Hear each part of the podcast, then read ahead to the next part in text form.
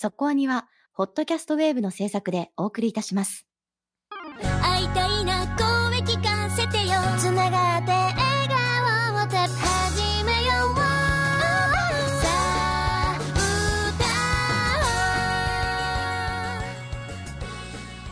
ディープじゃなくそこそこアニメを語るラジオそこアニそこアニお知らせがあります5月15日配信のそこアニの特集が、えー今期アニメ「ヒーラーガール」を特集することにしました。えーちょっとご縁がありまして監督の入江康弘さんにお会いしまして入江監督は、えー10年前のそこアニにご出演いただいたことがあるんですけれど、私ね、はい、行動ブレイカーですね。ファンなんですよね。インタビュー今でも聞けますから聞いていただければわかりますけど なんかね、はい。ちょっとね感動した感じがあったんですあの入江監督その時の取材のことを覚えててくださって私がまあご挨拶した時に「あ名前覚えてます」って言ってくださってもう感動しちゃってもうそうなったらお願いするしかないでしょうということで。はい。ちょっとアタックしまして今期のアニメ「ヒーラーガール」のインタビュー特集をさせていただくことになりました。ということで恒例というかお引き受けいただけましたので入江監督への質問を募集したいと思っておりますあのー、お互いでもね言いましたけどヒーラーガール結構ミュージカルアニメとしてもすごく異色の作品だなと思うしあの前はミュージカルシーンだけ YouTube であの流していたりしてそこだけ切り取って見ることもできるのでぜひこれから、うん見るのであれば Amazon プライムでも見られます。はい。ちょっとあの試しに見てみていただいて、えー質問を考えていただけると嬉しいなと思います。はい。締め切りははい締め切りは5月8日来週ですね。日曜日のえー21時まで受け付けます。たくさんのご質問お待ちしております。あのまあちょっと私もお仕事で、えーお話聞いたんですけれど結構その入江監督の企画の部分が色濃い作品だったんだなっていうところがあったので、まあ、そのあたりとかもねぜひお伺いしたいなと思いますしあのミュージカルをやりたいっていうところがすごくお強かったみたいなんですよでそこから出てきたこの作品なんだっていうのにすごく納得するところもあったしまあね、皆さんにお聞きいただけるようにえ聞いていきたいなと思いますので、まあ、ミュージカル描写とか、まあ、キャラクター描写とかももちろんですけどいろんな質問を寄せていただけると楽しい回になるんじゃないかなと思ってます。ということでそう考えると今回もバンダイナムコピクチャーズの特集ですね。今日の特集は「タイガーバニー2」ですりもっと手を伸ばしてステージ外タイガーバニー2。職業ヒーロー、カッコ会社員、カッコ閉じ。最高なバディヒーローが帰ってくる。アニメ「タイガーバニー」第1期は監督佐藤圭一シリーズ構成西田正文により2011年4月から9月まで全25話放送劇場版「タイガーバニーザ・ビギニング」が監督米谷義友シリーズ構成西田正文により2012年9月上映。劇場版「タイガーバニーザ・ライジング」が2014年2月上映。アニメーション制作はサンライズ。今回の特集アニメ「タイガーバニー2」が監督加瀬敦子。脚本西田正文により2022年4月よりネットフリックスにて現在13話まで独占配信中アニメーション制作はバンダイナムコピクチャーズということで始まりました「タイガーバニー2」特集あらすじがめっちゃ短かったですねめっちゃ短いですね。その割に作品概要はもうなんかいっぱいやってんですね。はい。いやーだって、ね、第1期の時はインタビューまでプロ、エグゼクティブプロデューサーにインタビューしてましたからね。ああ、してましたね。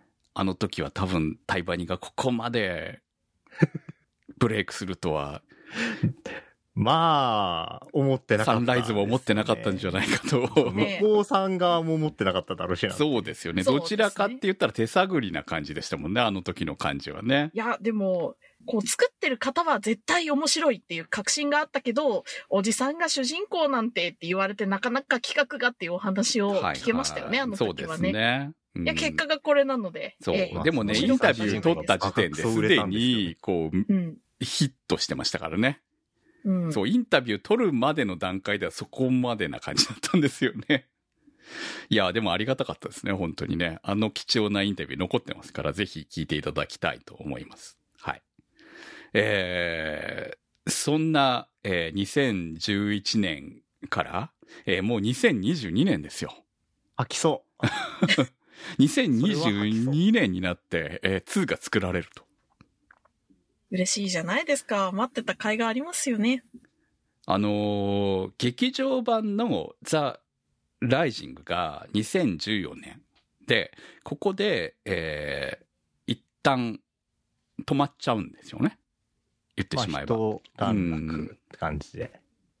で、タイガーバーニー2は作りますよという話はありながら、なかなか映像として、こう、見れることはなかったわけですけれど、えーいよいよ今年4月から、ネットフリックスにて、えー独占配信ということで。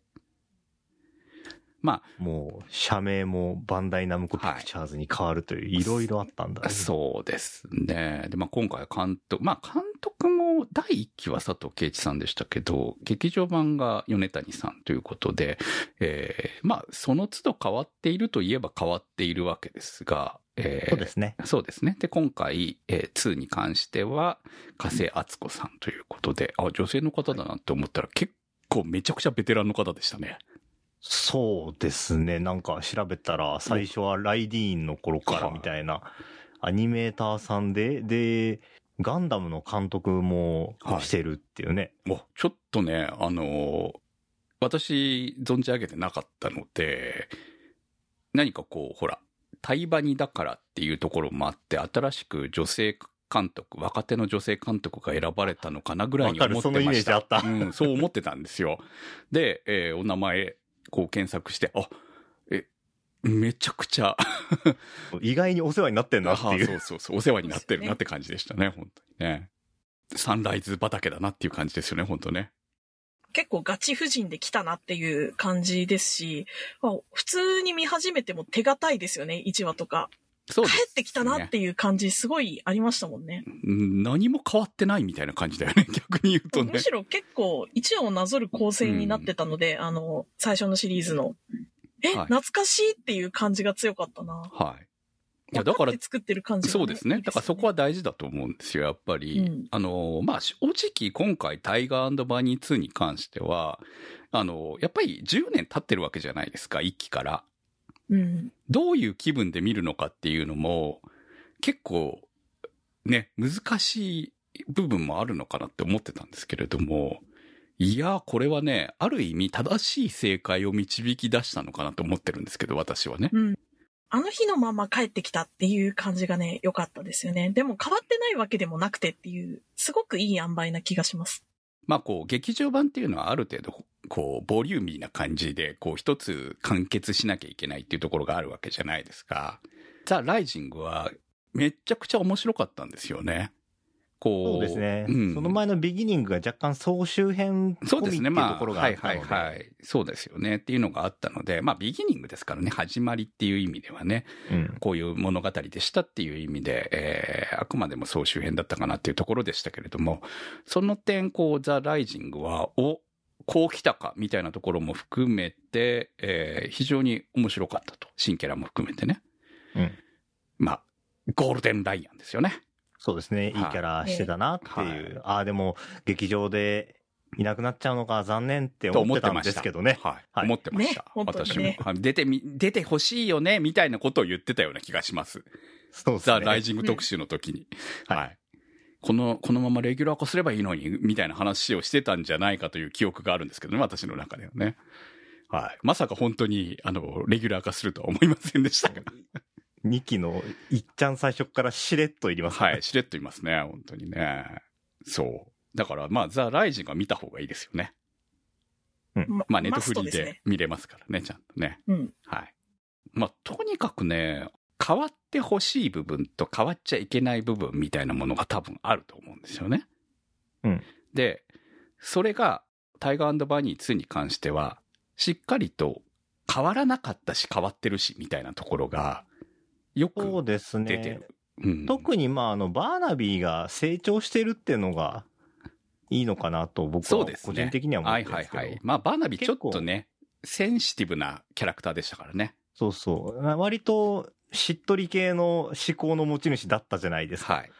それがね、劇場版と、あの、まあ、本編のね、後半とかで決着がついたとかいうのもあって、ね、あの大人成長してになったっていうかね、成長、ちゃんと成長して、その、まあ、ワイルドタイガーといいコンビになったなっていうところが。そうそう、小鉄のことも最初は認めないみたいな、よくわかんない。なんで、なんでそこで気に怒ってんのみたいな感じのキャラだったですけど。ちょっと最初めんどくさかったよね。本当にねうんちゃんと。信頼が結べ、結ばれてるっていうのがあった上で2期スタートですからね。はい。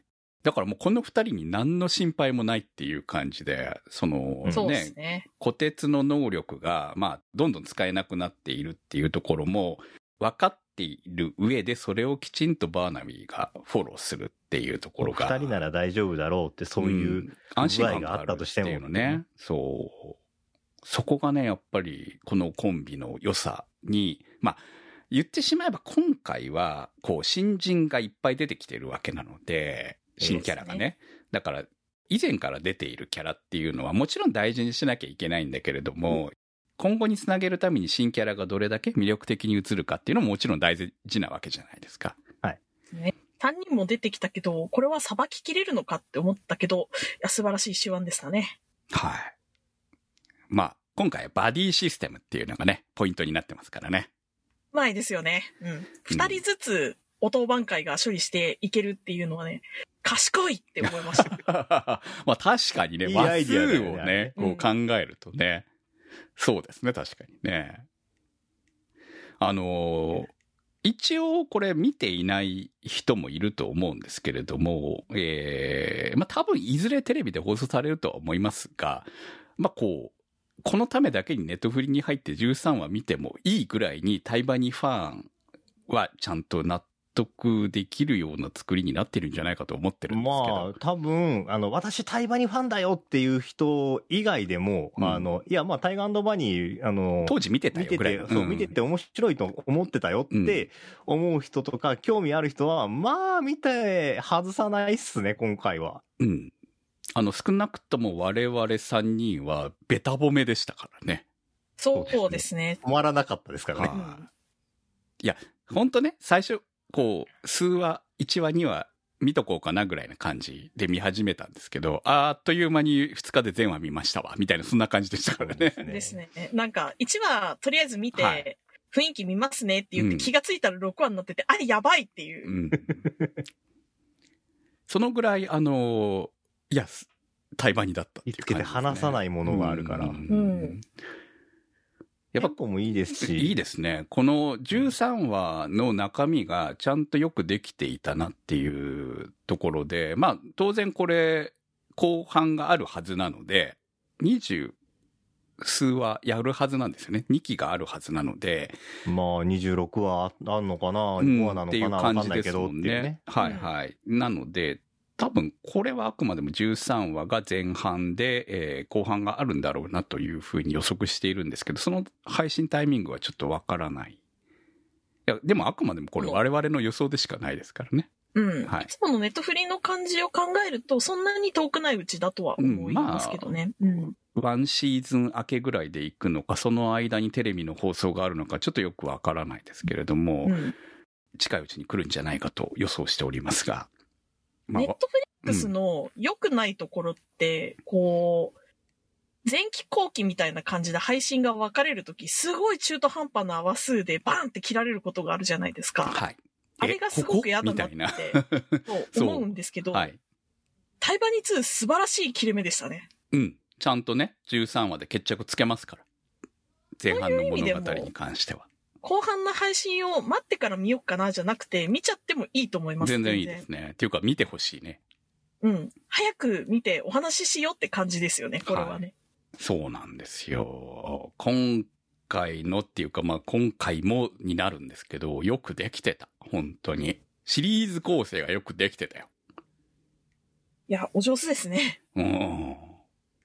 前半に各バディの話をやり、後半に今回の敵キャラの話をやりというね。はいそうですで、ね。でもそのうちに新人3人の掘り下げもしっかりしていくという素晴らしいですね。そうそうよくできてたし、その、いわゆる、そのオリジナルメンバーも、こう、ね、より好きになれるようなエピソードちゃんと挟んでくるという。そうですね。あの、一見、ファイアーエンブレムとスカイハイのペアとかって二人ともよくできた人だから、うん中の人間が。なんかどういう問題ができ、起きるのかなと思ったら、ああ、そういう気の使い方ね、みたいな。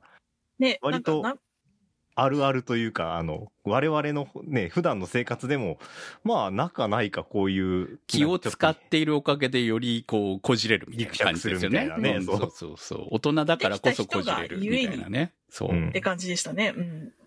そう。ちょっとね、あの、大人あるあるな感じも良かったなっていう。こだからよりヒーローが身近に感じられるというか、ああ、こいつらもまあ、普通の、精神は普通の人だよね。まあ中はね、中の人はね、ちゃんといますからね。本当ね。うんはい。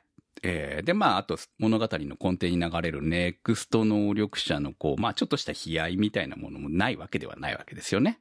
うん。まあ、うん一般の人と一般の人との違いっていう、こう、ヒーローとしてね、出てる分にはいいですけど、まあ、子供の頃からそういう能力があるとどういう風になるのかみたいなものも若干語られてたりとかするわけなので、こう、これはやっぱりストーリーずっとヒーローであればいいけれども、ヒーローじゃない能力者だっていっぱいいるわけなので、まあ、これは本編の方でね、ずっと一期の方から部分的に語られてたものではありますけれども、その辺がちゃんと生きているっていうところが、ちゃんとね、新キャラで描かれましたね。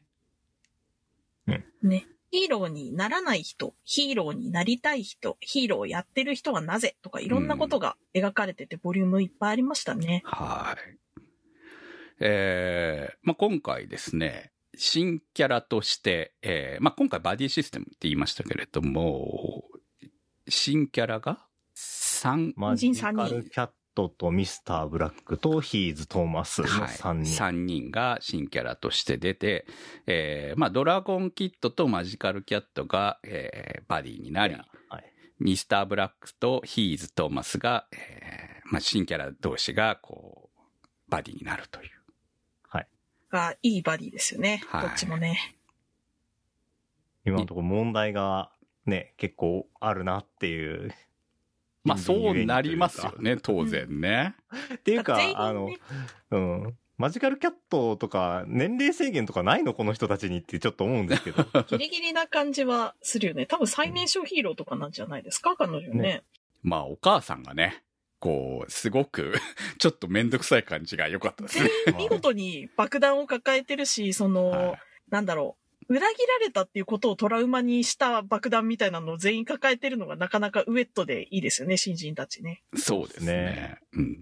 そう、そのウェットな部分が俺、一期の後半でちょっと苦手だったんですけど、でも、あくまでもこのね、2の方だと、そのバーナビーたちが、そこを先輩の立場から何とかしてあげられないかなっていうアプローチが入るじゃないですか。はい。うん。それがあるので、結構僕は逆にその部分を楽しめたっていうのが今回2で良かったところかなって。そうだと思いますよ。すねだから私は、あのー、タイバニの一期の後半っていうのは、ちょっと締めっぽいなと思ってたのは事実としてあったので、そこを苦手とする人も当然いるだろうなって思ってたわけですよ。そうですね。そう、うん好き嫌いは別としてね。そう。まあ、基本、その、ヒーローものってダークな部分も描いてておかしくはないわけなので、うんその海外ものを見てもね。だから、ねあってもおかしくない話ではあるんですけれども、2期のこの前半、この13話までの物語っていうのは、まあ当然暗いネタもあるんだけれども、みんなが求めてるのはそこじゃないよねっていうのをうまく汲み取った結果なんじゃないのかなと。そうですね。で、あと、まあ、その、先輩たちが、ちゃんと、先輩たちを視聴者側としてはもう、信頼してるから、はい。タイガーなり、うんバーナビーなりを、そう信頼してるから、もうみんながなんとか、その、引っ張り上げてくれるよとか、なんとかなるでしょうって思って見られるから気楽なのかもしれない。そうですね。みんないい人なんだもん。そうだね。ね先輩たちがね。ね。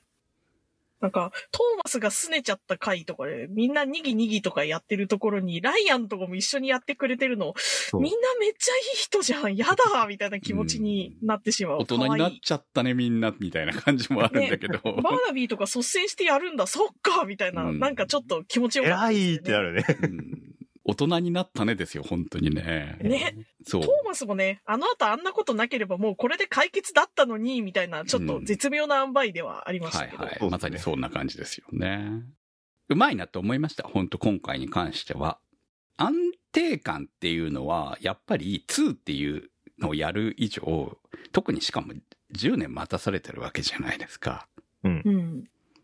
まあ、約ね。テレビシリーズとしては約10年。うんって考えたら、このぐらいでいいんですよ。安定してて。うん。まあ、物語、作中の時間軸から言えばそこまでは経ってないわけですけど、10年は経ってないですけどね。でも我々からすればやはり10年間の年月があった上での物語なので、今更、虎鉄とバーナビーがギクシャクされてギクシャクする話なんか見たくないでしょ？はっきり言ってね。そうねうんこっちのイメージとしてはそうですよね。そうなんですそれよ。をね、一気でやったからいいよねっていうう。ん。まだやってんのかお前らって感じになっちゃうからね。ほんとそこはねむ。しろバーナビー君に友達ができるかどうかの方が私は今関心事なんだよみたいになっちゃいますから。そうね そっちだよ、ね。今ギリギリなんだぞみたいな。うん 大事な時期だから。そう。みたいなね、そんなところもあったので、だからそこをね、小鉄おじさんがね、いいキャラとしてね、こうなんかサポートしてるぐらいの感じがね、いいわけですよ、我々はもう。ね なんか一緒にご飯食べに行くかどうかみたいな話をね、そう。できるようになったのもちょっと嬉しいですし、あの二人。それぐらいの時間が経ったんだなっていそうう。のと、あと、バーナビーをおじさんっていう存在が登場したのも最高に笑いましたね。ああ。ね、おじさんって言ってたやつが。お おじさんっじさんってて言われる。言ってたやつはね、いつか言われるんですよっていうでもそれを別にすごく落ち込んだりしなかったじゃないですか、バーナビーも。うんだからあそこもね、ちょっとなんか成長だなって思うわけですよ。いいよねっていう。そう。だから本当にね、よくできた2期だったと思うし、こう、あ、こういうの見たかったんだな、俺たちはっていうのをね、すごく映像化してくれた2期だったと思うんですけれども、えーせっかくなんで新キャラ掘り下げていきますか？ちょっとね、私はね、あの、かわいそうだなと思ったのは、やっぱりマジカルキャットはかわいそうですよね。うん。どう、どういう意味でまあお母さんがつの意味でかわいそうですけど。お母さんかわいそう。お母さんが毒親ですよね、言ってしまえばね。まあ、親は選べないよね。ねえで、あの能力でよく入れたなっていうのもあったんだけどね。いや、乗ってる時はすごい勢いが出るから。はい。乗らないとダメでしょ？そう、それ分かってなかったから。うん。んだからお母さんもね、こう、プロデュースに失敗してますよね、娘のね。そうですねうん。完全にね。娘の能力ちゃんと分かってなかっただろうっていうところがね。そうそう。いや、でもまあ、その辺の境遇とかは、うんヒーローであっても選べないっていうのは、まあね、一期のバーナビーもそうだったんですけど。はい。ただもしかしたらネクストじゃないかもしれないので、そしたらその能力に好不調があるみたいなのもわかんないかもしれないし。うんまあね、確かにね。でもね、1話はね、めっちゃ、あの、作画も一番気合入ってるのが1話だったので、うん。桂正和さんがキャラクターデザインじゃないですか。ええブルーローズとドラゴンキッドとマジカルキャットがめっちゃ可愛いんだよね、1話ね。めっちゃ桂正和なんだよね。うん。で、一番マジカルキャットが、桂正和って感じじゃないですか。ザっていうちょっと。懐かしい桂さんのテイストにも引き戻ってきたなって合感じ図だよ、これはもう。ねって感じでしたよ。まあ合図とか、あの辺の時期、ビデオガールとか。そう。ビデオガールっぽいなってビデオ、ああ、思いました確かにね、ビデオガールっぽいですね。ビデオガールにいそうだもんね、この子ね。うんラーラちゃんは、あの、すごく、こう、いい子だから、もしかしたら二面性キャラなのではって思ってたけど、うん本当に普通にただひたすらにいい子だったから不憫だなって思いますね。ね。いい子がゆえにみんなに気を使いまくって、ちょっと踊ってしちゃう感じとかね、可愛いですけど、ね。彼女もね、今後生きてくるでしょうからね。その、まあ、まだもう2、3ね、うん成長する余地はあるから。はいはい。より魅力的な女性にレディーになっていくんじゃないの？だってもうブルーローズなんか大人のお姉さんだからね、完全にね。もうかっこよすぎるじゃかっこよないですか。すぎますよ。今回はとんなっていううん。ブルー、ブルーローズ、姉、兄貴兄貴みたいな感じですか？ら、そうなん今回。ですよ。ね、そう考えると、えっ、と、まあ、これからだヒーローは大変な職業だなって、あの、後半見てて思いましたよ。あの、ボコボコにマジカルキャット殴られとるやんけ、みたいな。そうですよ、本当に。まあ、平等、男女平等っちゃ平等なんですけど。うんまあね。14歳って言ってましたけど、そう。そんな子がこんな顔面いかれるうん。環境は良くないでしょよくない、よくい。ない、よくない。うん。うん確かに敵は待ってくれないから、そう、はいそうなんだけど、そうなんだけど上、ね。全部演出じゃないからね、これはね。辛い職場だなって思って。うんそう、そういう意味じゃ、ウェットな部分はないわけじゃないんだけど、その後救いがあるから気にならないんですよね、そう考えるとそうね。うんうんキットちゃんがいい先輩だったから、本当に良かったって思いましたよそうねそうね。きっと、いいやつでしたね、ほんストレートにぜじゃあねうん、全力で来てくれるから、やっぱすごく年下の子のイメージだったので、お姉さんになったんだっていうのがなんかすごく。確かにね、一番下な感じでしたからね、今まではね。そうそうそう。そこがね、こう、ちゃんとみんなの成長を描いている感じでよかったですね。そのために必要だったんだろうね。まあ、そういう意味じゃマジカルキャットお姉さんになったらね頑張る子だったんだっていうのもね、うんなんかすごくグッときましたね、彼女に関しては。だから、新キャラが入ることでより魅力的に、今までのキャラが魅力的になったって感じもある。うんね新しい側面が見えるっていうのが今回一番嬉しかったところですよね。うん。そして、ブラックホワイトですよ。いやでもだってね、ミスターブラックはブラックなんだけど、ヒーズ・トーマスはホワイトじゃねえんだっていうね。うん。まあほら、あくまでヒーズ・トーマスとサポートですから。はい。ああ、なるほどね。最初、お、生意気なやつおるやんって感じでしたけど、どんどん可愛くなってきましたね、あの二人ね。そうね。まあ、新人はやっぱり問題抱えてた方が面白いんだなっていうのが、そうですね。スバルの方はね、ちょっと、あの、おバカさんなので、はい。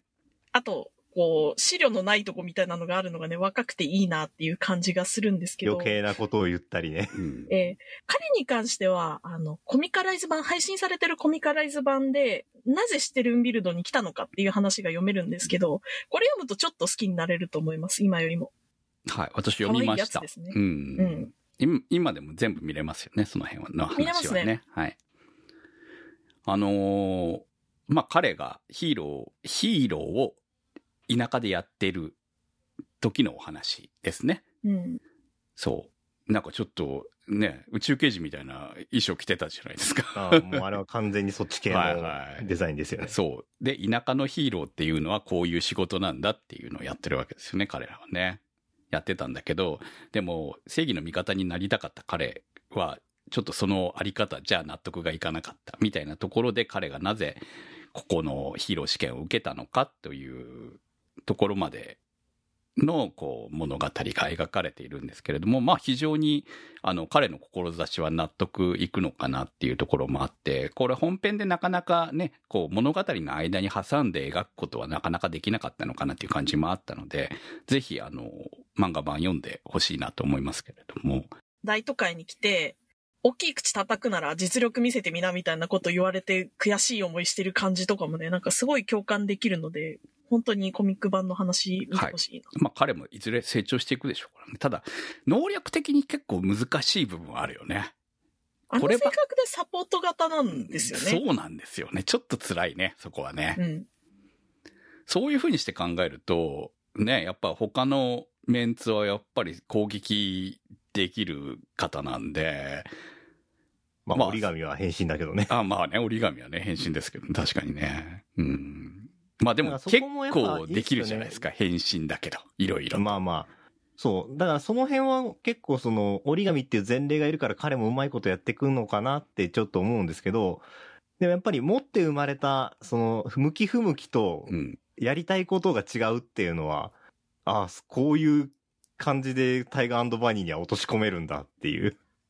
そう、だから、かリアルですうよねん。。今後、ね、彼の成長が、まあ、この作中2期の中で描かれるのか、まあ3期になるのかはわからないですけど、でも当然、こう、魅力的に描いていってくれるんじゃないのかなとうん。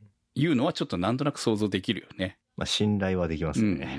こかっのこ、いいやつになると思いますよ、きっと。そう、彼はかっこいいやつにならなきゃいけないんだよ、やっぱり。どう考えてもね。成長してね。ね。ヒーズ・トーマスは。トーマス君に関しては、スーツめっちゃかっこいいのに胸元にテンプスタッフって書いてあるのが、もう毎回笑いを誘うというか。浅すぎるんだよな、あれ。まあ、あれはね、こう、スポンサードの問題ですから。もうなんかそのヒーローをやるっていうこととのジレンマみたいなのにすごいうまく噛み合ってるような気がしますね。うんそうですね。確かに。いや、だからといって、あの添付スタッフでいいのかっていうのは、まあ、ともかくとして。でも忘れないですよ。はい。そう、広告としては100点なんだけど、はい。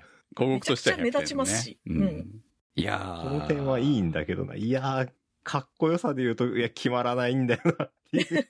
でも、あの二人に関しては、は決まりすぎてもダメだったわけでしょ、うん。まあ、そうですうね。ん。新キャラということで、うん。そこはちゃんとうまく描いていたんじゃないですか？あの二人が、あの、主役を食うようじゃいけないわけだし、その新人っていうのがどんな感じなのかっていうのを、こう、ね、よく表してたのかなっていう。だから今後の成長が楽しみだよねっていう意味で。そうですね。トーマス君は特に不幸ですから。不幸ですね。なんかね、持ってる人のように振る舞わなくちゃいけないけど、すごくこう、努力。持ってない人だから、うんも、持ちたいから頑張ってる人なので、幸せになってほしいですね、あの子ね。そう。二人ともね、幸せになってほしいですね。なんか受け入れてもらえる人を見つけられそうだったのに、こう、良くない人のせいで、また振り出しに戻っちゃったから、うん。トーマス、トーマス幸せにしてくれよ、頼むぜっていう感じですね。ですね。まあ、こだからここでは終わらないだろうなって言えるわけですよね。そういう意味じゃね。うん新キャラの話をしましたけれども、もうね、え今回なんだかんだ言って我々一番好きだったのはゴールデンライアンですね。可愛すぎでしょ？もう全員の感想が一致してましたからね。はいライアン可愛すぎではっつって。そう。いや、ライアン出てほしいひどいんだよ思ってたけど、いやいや、ここまで、あの、ライアン好きに推しになるとは、ちょっと思わなかったぐらい、こう、ブルーローズとゴールデンライアンの、こう、組み合わせがね、良くて。かったですね。はいはい。うんいや、ライアンがね、本当ミミッチーまでに繊細っていうのがね、そうなんだよね。俺のバディ取るなよは最高の名言でしたね、あれね。可愛いな、お前っていう。そういう輪がありますけれど。お前こんだけ偉そうに言っといて、あ、今ちょっと傷ついたんだなっていうのが。いや、まあ、あそこは中村さんもすげえなとは思いますけど、うん思いいますねや、そういうことをまライアンにさせるっていうう、ん脚本がすげえなっていう。そうなんですよね。そうなんだよね繊細モンスターだからね、ライアンちゃんはね。そう。もう今回はね、そういう意味じゃライアン推しで終わりましたね。今んとこね。そうですね。そう。そうなんですよ。あとバディで良かっったなって感じしますね。その、ぐいぐい引っ張ってってくれる子だから、カリーナってすごくはい。いい自分の意子ですね、本当に志が強くて。ね。うん。はっきり言うしね。うん。だから対等にやれてるから、すごくいい組み合わせじゃない。的にはこの二人以外はなかったでしょうからね。うん。ロックバイソンと組み合わせてもダメだしね。まあちょっと面白くはありますけどね。うん。でも見てみたかった組み合わせなので、その、前の映画の時から。はいはいはい。確かにね。あの、技的にもちょうどいい組み合わせでしょうね、これはね。噛み合いがいいというか、絵的にも良いっていう感じがしますそうですね。派手さの二人って感じがあるんでねう。ん。うん。ライアン強能力だしな、重そう力。なんだよね。はい。えー他のメンツも良かったんですけど、まあ、あのー敵に行きましょうか、そろそろね。そうですね。はい。まあ、今回の敵、フガンとムガン。終始楽しそうな二人。はい。もう、なんでそんなに楽しそうなの？っていう。いや、無邪気な子たちでしたね。終わってみれば。うーん。いや、だからこそちょっとなんか悲しかったなっていうところが、うん。その、まあ敵なんだけど、こう、憎めないというか、まあだって完全に子供のまんま止まってるじゃないですか。はい二人とも。だから。精神的にね。そうそう。それがもうちょっとなんか環境とか周りの大人とかが違って、こうならなかったら多分違う可能性があったんだなっていう、きあの、ことを感じ取ってくれっていうキャラクターじゃないですか。そうですね。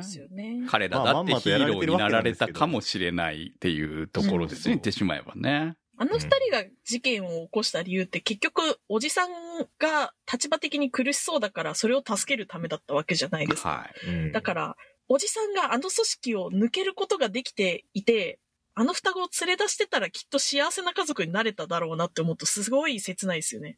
そうだね。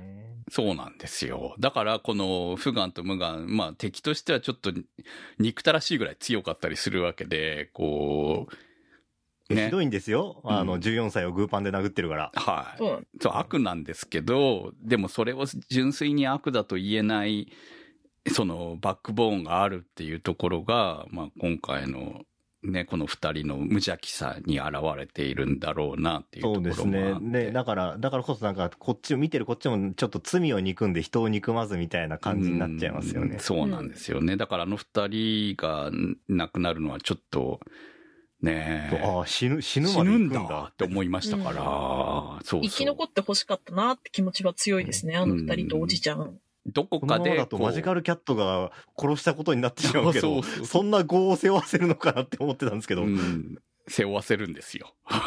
ねいや、でもまあね、仕方ないにはテレポート先で、だから、うん、そうなんですよ。まあ、撃たれて死んだので、そう、そこは許してほしいっていう感じなんだけど、うん。でもまあ、生きててほしかったな。そうね。ね、こうなんか、いつか味方側にみたいなところも思わないでもなかったですけれど、ここはちゃんとキャラとしては死を描くんだなっていう感じでしたね。どうしようもない人だったけど、構成の余地がないかと言われたらそうじゃないんだろうなっていう。うん。まあそこにキーとなってるのはあのおっちゃんだったわけで。そうですね。うん。でもこれは、こう、まあ、あの、物語として描かなかったら、えー、またどこかで、こう、悪い方に使われかねない二人だったのかなっていう気もするので。まあですね。まあ利用はすごくしやすいでしょうから。そう、あの二人に関してはね、能力はある上に無邪気すぎるっていう、子供すぎるっていうところ実際新薬の実験にされてましたし。はい、そうなんですよね。まあ、おだてやすいっていうところもあったっていうのも、うんまあ実際そうだったわけなんで、まあこれは仕方がない。まあそういう意味ではそう思わせたら勝ちなんですよね、我々にね。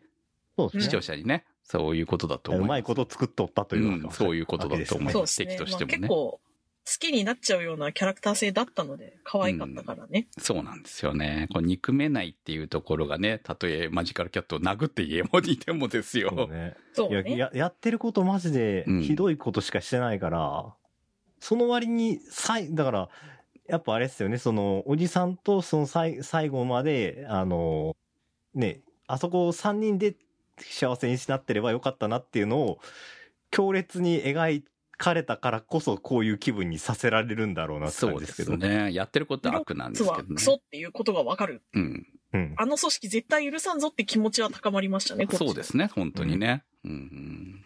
まあ、悪の組織が全て悪なのかっていうところがね。そうですね。あの、そこにいる人間すべてが、うん。そうじゃない、そうじゃなかった可能性もある人もいるかもしれしてないないっていうところでね、描かれたのかなっていうふうには思いますね、本当ね。いや、だから、ウロボロスの話とかは、あの後、てか、この後、どれぐらいまでやるんだろうなって、ちょっとわかんなくなりましたね。俺、あんなにでっかい組織だと思ってなかったんで。だよね。なんかこう、一期の時は、あのメンバーだけで終わりなのかなって思ったら、全然大、大組織みたいな感じの雰囲気が出てきたので、うん。これは今後ずっと戦っていくライバル的な存在になっていくのかなっていう気もして、するし、でも、今回の13話で逃げてった人は、あれはウロボロスとは関係ない人なんでしょ？ライアンと因縁があるだけで。うん。だから、どこまでやるのかなっていうのはね、いや、ま気になりますしあ、ね。一期の時点でそこまで考えられたかどうかわからないじゃないですか。そうですね。だからまあ、でっかい組織にしようってなったのかもしれない。うん物語的にやっぱりこう敵対する組織っていうのは、こう、複数あるよりも、一つの方が分かりやすいじゃない？う。うんん。で、あの世界にすっごい悪が、こう、何個も、ね、何組織もあるみたいなのになると、まあ、ショッカーだ、クライシス帝国だみたいにひしめき合われても困るんですそれはね、ちょっとね、大変かなって思うので、で、さらに悪の組織と戦うお話がタイガーバニーだと言われると、それはちょっと違違うんだよね。そうそうそう。だからねあく、までうん街を守るだけですから。そうなんですよね。仕事だからね、あくまでもね。うん。だからまあそういう意味では、あの、わかりやすくていいんじゃないですか？敵として。まあまあう。ん。うん。で、物語に合わせて巨大化していったと思えば。うんそうですね。今回決着がついても、つかないでこれから先も戦いは続くでも、どっちでもいいかなっていう感じがしたのは良かったかな。うん。サイズ感が上がったことで。じゃないかなと思いますよね。だから結局滅、簡単に滅ぼせる存在じゃないっていうぐらいに、こう、広い組織であるっていうのが分かったっていうところがね、ポイントなのかなと思いますね。ユーリさんはさっさとウロボロスをどうにかする方に動いた方がいいと思うけどね。反対だとちょっとね、しかもだいぶ丸くなっちゃったし、ゆうりさん。そうね、今回 激ヤだった気がするんだけえ、ど。優しいって感じでしたね、感想としては。はい、いや、変身すんのかなって思ってたけど、出てきませんでしたね。出なかったですね。はいはい。私はね、絶対出てくると思ったんですよ。せなんだったら、あの、助けるような感じで現れるのかって思ってたんだけど、はいはいはいはい。出てこないんだって思いましたね。助けに来ちゃったら相手殺しちゃうからね。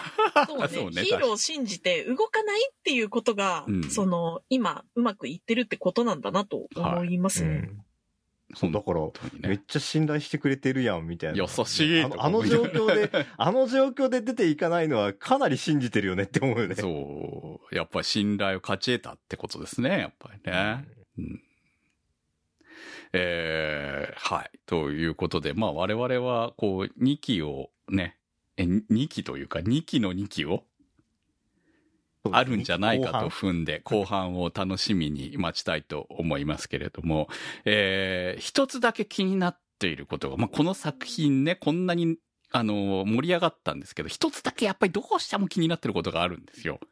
はい。その、ゆうりさんがめっちゃ信頼してんなっていう話もそうなんですけど、もう一つですよ。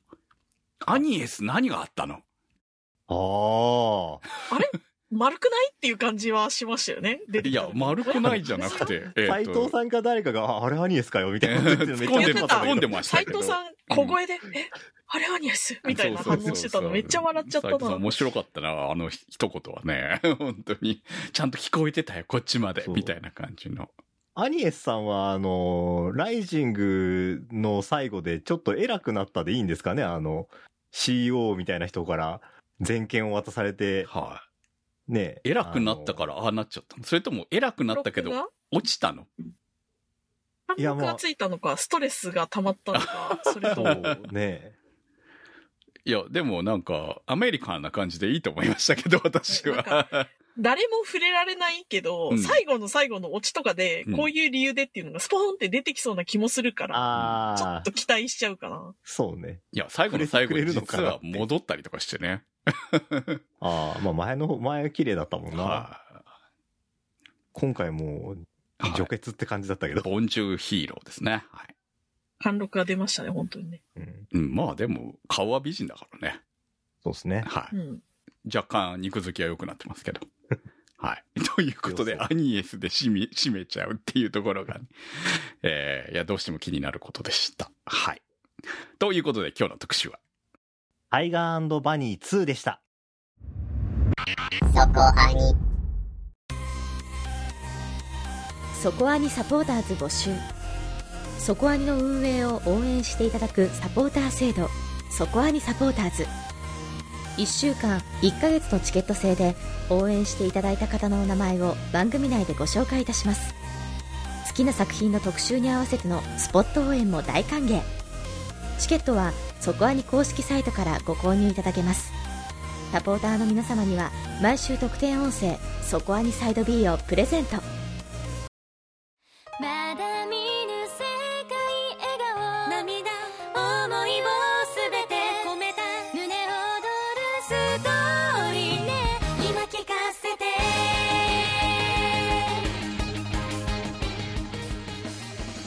はいということでお送りしてまいりました「そこアニ」ですはい。い対バニ2本当に面白かったや、面白かったし、ね。ね。逆に、続きを出してくれ。うん、この2期であまだまだいっぱい物語作れるなっていうのがよく分かったって感じはありましたよねそうですね。なんか、な、何の話やるんだとかちょっと思ってたんですけど、そうそうあ、いっぱいあるんだな、もうそう。割と無限大にあるぞ、これっていう。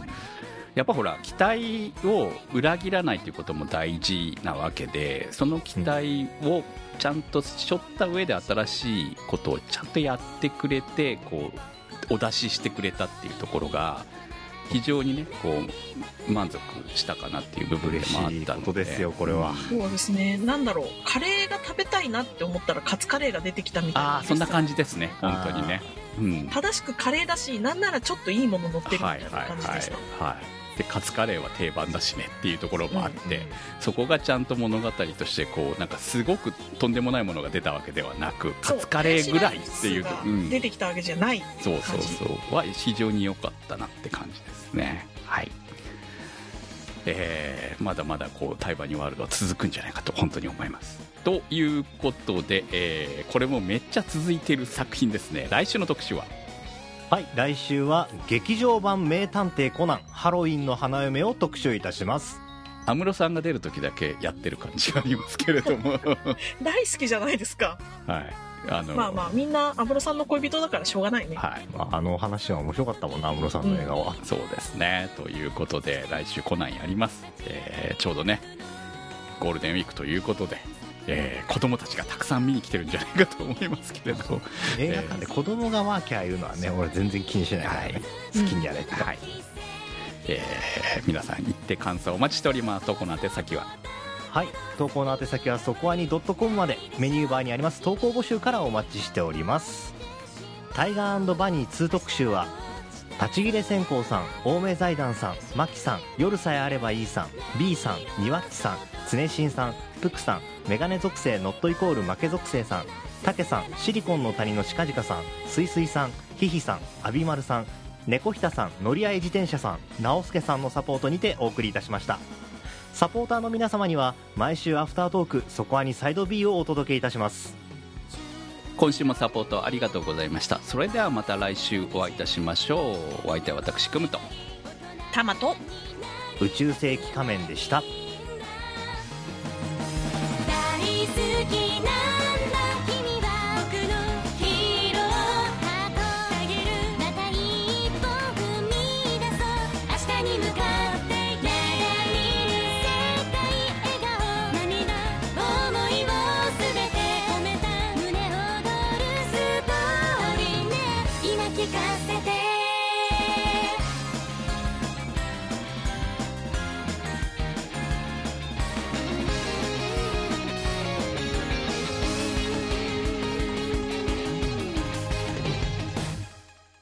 そこはには、ホットキャストウェーブの制作でお送りいたしました。